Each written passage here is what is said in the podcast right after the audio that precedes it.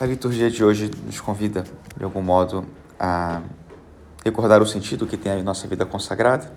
Poderia, na verdade, falar de várias coisas, mas acho que nesse momento isso nos ilumina mais, pensando que Tobit não teve culpa de ficar cego, ele teve culpa de fechar o seu coração, assim como os judeus, os mestres da lei, tinham culpa de que Roma escravizasse seu povo, eles tinham culpa de fechar seu coração para Deus, não serem capazes de reconhecer o Messias quando estava no meio deles. E é curioso que é o coração humano, né? É, como nós trazemos tanta contradição dentro. Eles, como nós, tantas vezes, né, justamente na busca de segurança, perdemos a paz. Estamos tentando encontrar coisas que nos deixem tranquilos e a busca dessas coisas nos tira a paz.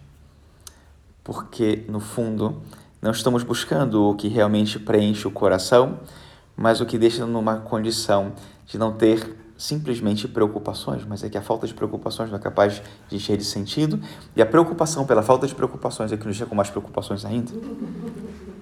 É que é essa aí. E isso faz com que o nosso coração se feche. E perdemos o sentido, perdemos a orientação. E na vida consagrada isso é muito claro quando nós perdemos a razão pela qual nós fazemos as renúncias que fazemos para a pobreza, para a castidade, para a obediência.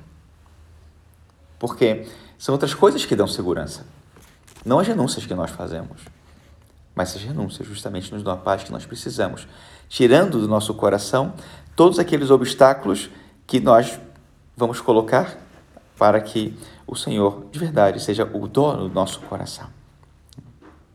Por isso o Senhor conclui dizendo: Dá depois a César o que é de César e a Deus o que é de Deus.